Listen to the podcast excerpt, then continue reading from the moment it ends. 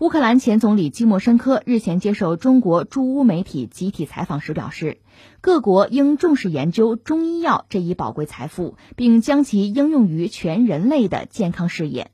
他本人将积极推动中医药国际化。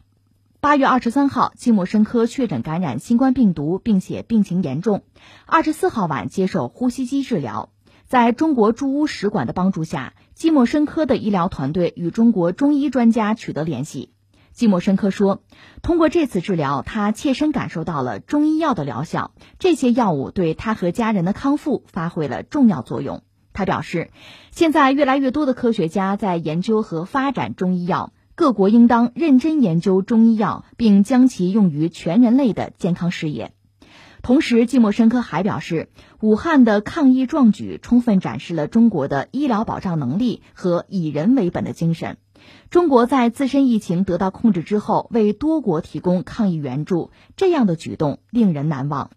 基莫申科是乌克兰很重要的一个政治人物啊，女强人啊，她有一段时间沉寂了，确实哈，我们也没关注她。上次在新闻里出名还是在八月份嘛，就是染了新冠。而且病情很严重，没想到现在是给中医做广告是吧？因为中医等于救了他一命嘛。你想要上了呼吸机，恐怕那病情很严重了。但是现在康复了哈，这个可喜可贺吧？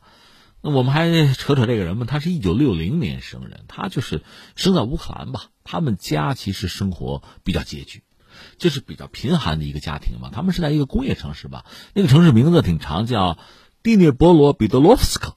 但这个女孩子确实很要强，而且性格很坚韧吧？你看，呃，一个是她小时候跟男孩打架，她能把男孩堵到厕所里就不敢出来，很猛是吧？另外，她本人身体素质也很好，她喜欢足球，她喜欢体操，她的体操的水平人家是练的啊，不像我们有些球迷是吧？那啤酒肚还有啊，人家是练的，练体操，据说能达到一个专业运动员的水平。所以他意志是很坚强的。咱实话实说，搞政治意志要很坚强。就你自己有一套逻辑哈，有一套理念，你不能轻易放弃啊，否则搞什么政治啊？他就这么一个人。当然最初呢，他的没搞政治，在苏联时代吧，他应该是还在读书的时候，就是一个很意外的一个电话打错的电话，一个男人和他通了话，但是打错打错，你看咱们就挂了，完了吗？没有，他们俩聊起来了，因为这是妙龄少女吧，那边也是一个就很。很有魅力的小伙子吧，两个人就通过这一个错误的电话就谈起恋爱来了。这个男朋友这边呢家世比较不错，那后来就苏联解体，他们家有点生意，一开始生意也不是很大，但最终呢家族的生意是由基莫申科来承担。这个时候，基莫申科干什么呢？他原来是在一个工厂里做个经济师之类的吧，他也是大学毕业，做了几年，后来就出来了，他搞了一个合作社，就做点小生意吧，做的也是风生水起。后来整个等于他公公。把家族的生意交到他手里，他是很果决吧，就下决心，最后就垄断了乌克兰的天然气供应，所以一度号称叫我天然气公主，长得又漂亮，大辫子是吧？后来就从政，因为你知道，在乌克兰那样的国家，甚至包括俄罗斯，你做生意和政治那不可能分开的，只要想把生意做大，必然要碰政治。换句话说，你要从政，经济上这东西你也不可能完全的绕开。那他呢，就一度风生水起，呃，几经沉浮吧。他后来是和谁作对呢？那个亚努科维奇，所以在亚努科维奇时代，他曾经被判有罪，是要坐牢的，在女子监狱是要服刑的。但是亚努科维奇又倒台，所以他很快又被判无罪，又被放出来。我们知道前段时间乌克兰那次总统大选，原来的总统就是波罗申科，是号称叫什么巧克力大王、糖豆大王。那位下台，泽连斯基上台。泽连斯基我们知道是一个喜剧演员出身，没有任何的从政经验。谁要论从政经验，他远远，哎，不要说从政，就是说经商的经验都远远不如这位基莫申科。但是泽连斯基上台了，而基莫申科本人呢，也一直没有放弃退出政坛，那屡败屡战吧。但是年龄在这儿，他六零年生人吧，一度就比较沉寂。但是没想到今年八月份，疫情肆虐吧，他是感染新冠。而且一度很严重，这是我们最后一次看到关于他的新闻。没想到时隔俩月吧，现在我们再看他新闻，一个是康复了，再就是居然是中药，这中医药啊，对他的康复起了很关键的作用。按照我们作为普通百姓，我们就看到这个新闻之后，直接的反应是什么呢？你想他乌克兰人嘛，而且他和西方过从甚密，他曾经去德国治过病的。那我们大概很容易得出一个猜测的结论，就推测一下，那可能是西医西药对他的病情无能为力。在这个情况下，说句难听的话，就死马当活马医嘛。那试试中医中药吧，结果没想到康复了。大约看来是这么一个路数。所以你看他，他一个是表达对中医中药的肯定啊。推崇啊，再就是对中国抗疫的这个成果、这成就吧，他也是表达了一个钦佩之情。另外，实际上啊，中国也帮了很多人的忙，包括乌克兰啊。说到这儿，难免就想起现在疫情肆虐，是不是又出现一个新的高峰？大家必须要严阵以待的。我们自己是这样，刚才我们聊欧洲，其实麻烦很大。呃，美国呢，现在这个状况，它在美国一直没有什么太大的改变呀，一直疫情很严重。我注意到。就著名的那个弗里德曼，就是世界是平的。后来他又说世界是深的。就那个，他其实是媒体人吧，也算是学者。他刚刚写一篇文章说，新冠没有能成为中国的切尔诺贝利，却成了西方的滑铁卢。我们倒不是因为他推崇中国或者肯定中国，他这话我们听着爱听顺耳，不是因为这个。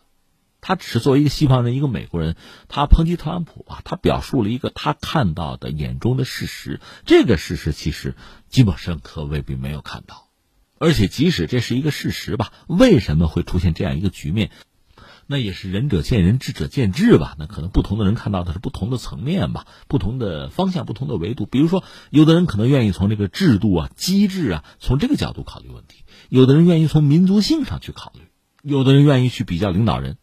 有的愿意看看这个医疗体制、医疗技术，有的对医护人员呢，可能有更多的关注。那治疗的方法方式，确实中国有很独特的东西，那就是中医药了。我个人呢，对中医药本身很好奇、很关注，但是坦率讲，这次就是抗疫战役吧。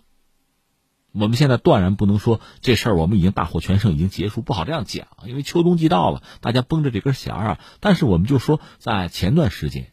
就疫情在中国也是肆虐，特别是在武汉、在湖北肆虐的时候，中医药到底起了多么大的作用？这方面表述是有的，评论是有的，但是比较客观公正的、比较权威、比较官方的一个评价，似乎我们依然没有看到。当然，我们觉得做这个评论啊、评价也很难，就把它量化很难，这我们承认。但是这确实是中医药有一个很好的表现的机会，我们对它做出一个啊公正的评估、客观的评估，确实是难得的一个机会。现在季莫申科就是作为一个乌克兰的政治人物吧，他因为切身有感受啊，而且是中医药的受益者，他的这个表述，对乌克兰也好，对我们中国也好，对中医药本身这个圈子也好，对整个世界也好，其实都会传递一些信息，而且当然是对中医药是有利的。说到中医药呢，其实前段时间我们节目聊过，我记得有朋友在这个蜻蜓这个节目音频后面还留言说说你这么说你不怕你掉粉啊？所以我就觉得今天我们大家考虑问题吧，可能进入了一个误区。拿我来讲，拿我们的节目来说，我是想到什么就说什么。我觉得我不可能，我绝对不会言不由衷的为了什么吸粉儿，为了不掉粉儿去违心的说一些话。那对中医、对中药来讲呢，现在好像社会上就是我们网络上最容易哈给大家归个堆儿、归个类，就什么有叫中医黑的，这就是否定中医的；有中医吹，啊，这就是维护和肯定中医的。但是这种划分方式我就不认同，就是就很简单，说中医好的那就是吹中医的，说中医不好的就黑中医的，这一切已经预先被设定好了，就这个态度。可问题在于，我更想做这样一个人，或者在我们这个社会上，更多的人是这样的人。我们对于中医中药、对西医西药，其实一个是经常亲密接触，你要治病嘛。但另一方面，我们又不是很了解，可是我们又想知道。比如中医中药，出于这种带“中”字嘛，有这种很淳朴的民族感情，我们希望中医中药是有用的，是有价值的，希望它是有前途的。对而且我们还希望中医中药本身，在治疗很多病症方面比西医西药呢更具优势，但这只是一种情感上的东西。如果啊，经过实践、经过考察、经过严格的论证，我们最终发现中医中药没有实际的意义，那么该放弃就放弃，该否定就否定。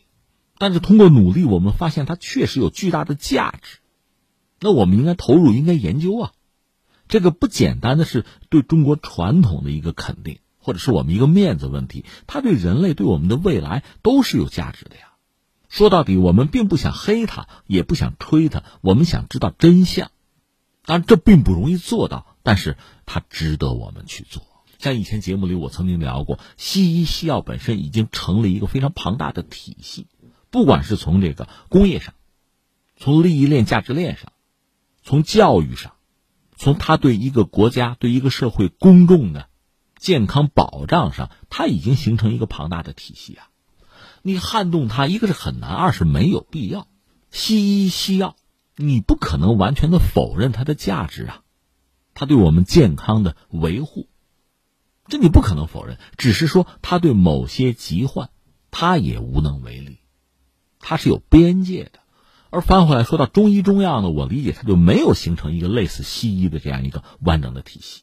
我们不是举过简单的例子吗？拿中药来讲，中药从种植上如果就有问题，你能指望它的药效吗？你能指望中医用这种没有药效的药去治疗疾患吗？